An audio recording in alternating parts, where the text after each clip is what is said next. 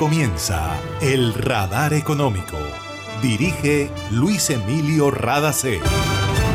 Soy Mabel Rada y esta es la emisión 9817 del Radar Económico. Estos son los temas en la mira del radar. Alcaldía de Barranquilla pide apoyo del sector financiero para compra de plantas generadoras de oxígeno. Asobancaria responde que estudiará la posibilidad. Bancos colombianos están dispuestos a desembolsar más de 42 billones de pesos en 2021 para respaldar a MIPIMES. Iniciaron la campaña Colombia se activa. Colombia ha sido importante para conocer la dinámica de la economía en América Latina, dijo el presidente de la Organización para la Cooperación y el Desarrollo Económico, OCDE. Planes de telefonía móvil menores a 72.616 pesos podrían quedar exentos de IVA si es acogida una propuesta en el Congreso colombiano. Importancia de las estadísticas para definir las políticas de gobierno en el sector de economía naranja, que se contrajo 19% en 2020. Les tenemos detalles. Nos vamos a una pausa y ya regresamos al radar económico.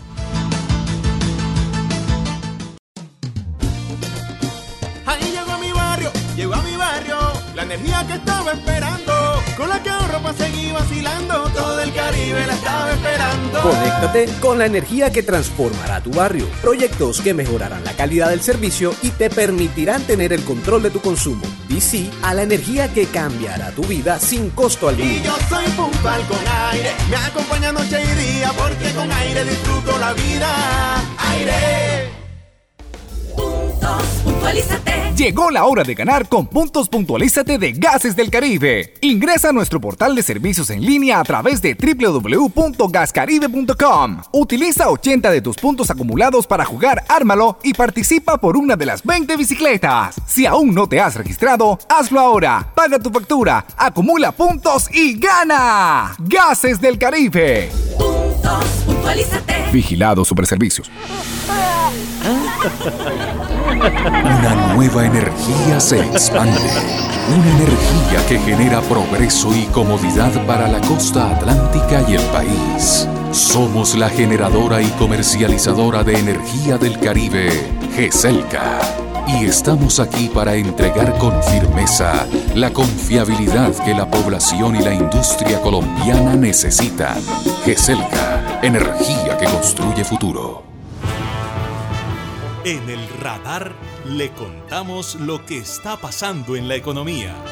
La adhesión de Colombia a la OCDE, la Organización para la Cooperación y el Desarrollo Económico, ha ayudado a entender más la dinámica de América Latina. Así lo dijo Ángel Gurría, secretario de este organismo, al cumplirse un año de haber aceptado a Colombia como miembro.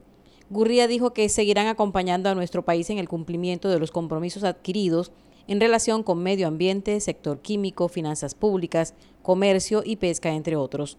Destacó que el trabajo que se hace en Colombia ha permitido entender mejor la complejidad y el potencial de las economías emergentes de América Latina. Para Gurría, Colombia ha manejado bien la crisis generada por la pandemia y destacó la importancia de su llegada a la OCDE. Aquí está el secretario general de la Organización para la Cooperación y el Desarrollo Económico. Junto con México y Chile, Colombia ha jugado un rol importante en la diseminación de las mejores prácticas y de los estándares de la OCDE. Ha abierto camino para la adhesión de países vecinos como Costa Rica y sin duda ha motivado las solicitudes de adhesión que recibimos de Argentina, Brasil y Perú.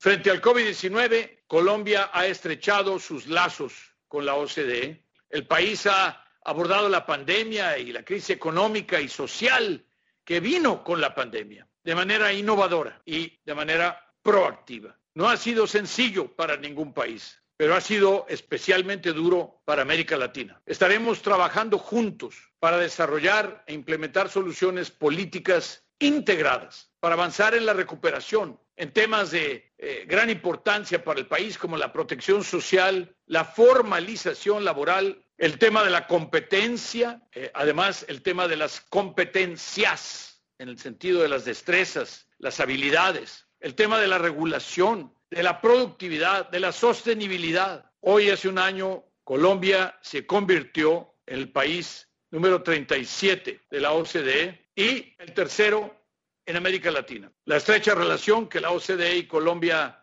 han forjado en la última década es testimonio de valores y principios compartidos y de una firme convicción de que la única manera de enfrentar nuestros desafíos es a través de la cooperación multilateral. Mientras el debate por la reforma tributaria está candente en Colombia, la OCDE aplaude la propuesta que el gobierno colombiano presentó al Congreso de la República para sanear las finanzas y mantener los programas sociales de apoyo a familias vulnerables.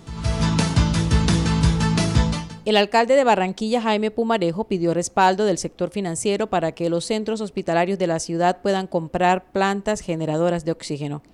En una carta dirigida a ASO Bancaria, la Asociación Bancaria e Identidades Financieras de Colombia, el alcalde expuso esta necesidad urgente en vista que la demanda de oxígeno aumentó en 500% en medio de este tercer pico de la pandemia.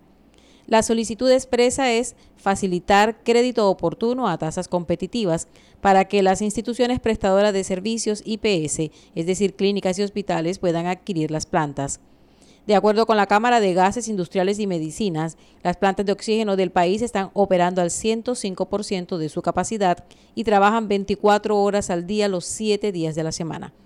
Por su parte, Hernando José Gómez, presidente de Asobancaria, respondió al alcalde a través de un Twitter que se comprometía a revisar cómo puede el gremio y sus entidades afiliadas ayudar a contener el impacto de la expansión de la pandemia. A propósito de Asobancaria, el gremio anunció que la banca colombiana desembolsará 42.6 billones de pesos para respaldar a las micros, pequeñas y medianas empresas dentro de su iniciativa Colombia se activa. Esta es una estrategia en alianza con los bancos del país para brindar herramientas financieras a las MIPIMES, el sector empresarial que genera el 80% de los empleos y representa el 90% del tejido empresarial colombiano. Colombia se activa se desarrollará durante 2021 y se aspira a que los recursos generen crecimiento del 8% y la cartera de las MIPIMES muestre un alza de 7.3%. Hernando Gómez, presidente de Asobancaria, dijo que el sistema bancario es consciente de su compromiso con el país y de esta manera responde con solidaridad a la coyuntura que se atraviesa, pues apoyará el desarrollo y crecimiento de las empresas y las familias colombianas. También dijo que con ello quieren llevar un mensaje de optimismo y destacar que la unión de empresarios, gobierno y familias hará posible la reactivación. Una pausa y ya regresamos.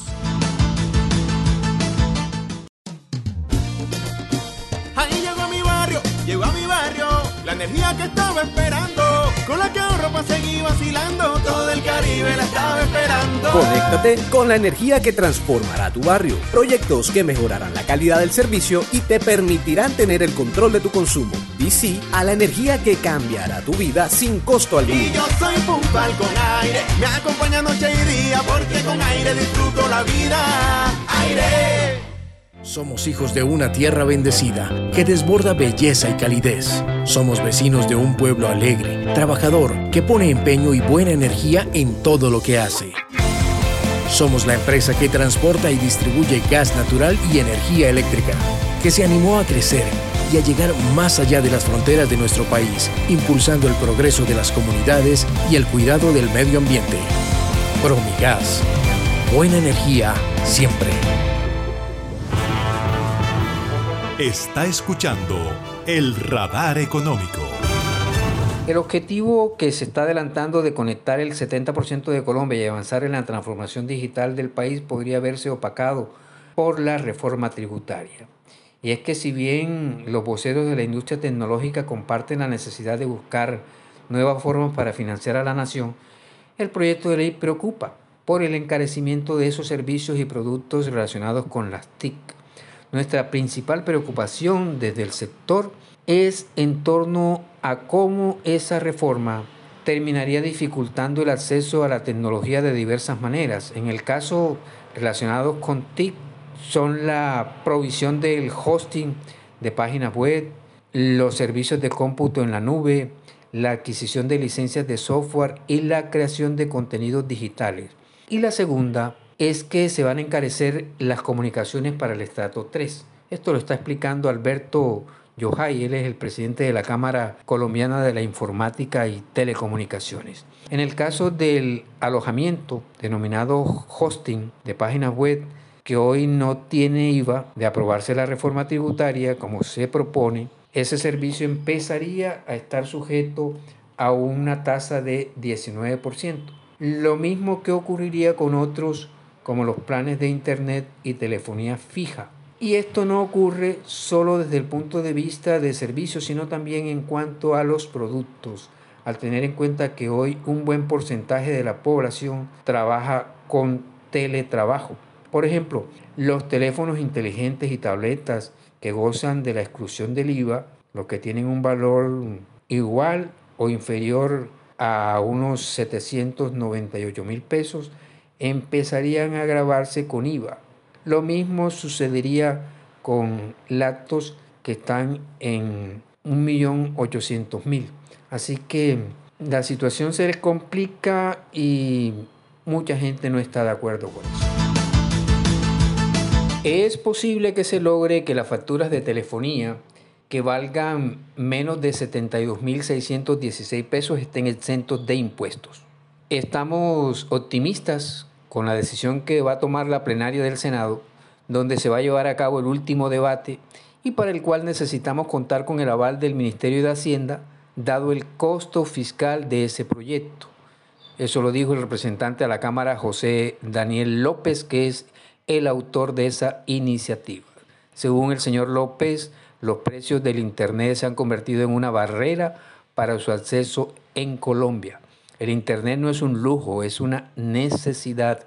En Colombia, la penetración de Internet es cercana al 69%, con más de 25 millones de usuarios de Internet, siendo el estrato 6 el que tiene mayor conectividad e inserción en las TIC alcanzando niveles del 99%, mientras que el estrato 1, el panorama es muy diferente, con solo un 22% de personas con acceso a esos servicios.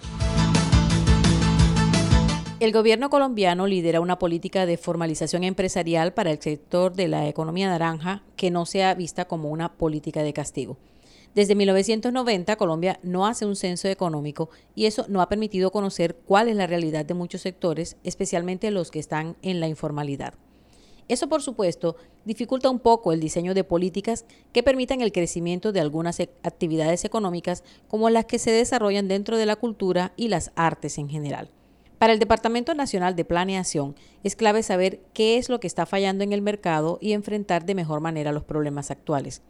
Eso dijo Camilo Rivera, subdirector de Productividad, Internacionalidad y Competitividad del Departamento Nacional de Planeación, durante un evento organizado por el DANE para conocer cómo está la economía naranja en Colombia.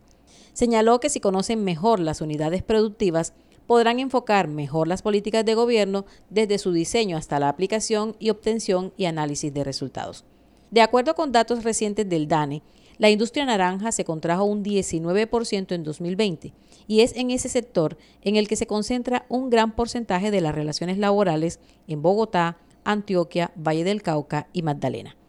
Para Juliana Hernández, directora de Industrias Creativas, Culturales y Gráficas de la Cámara de Comercio de Bogotá, las estadísticas son importantes y comentó durante su participación en el evento sobre economía naranja lo que está haciendo la entidad para apoyar este sector.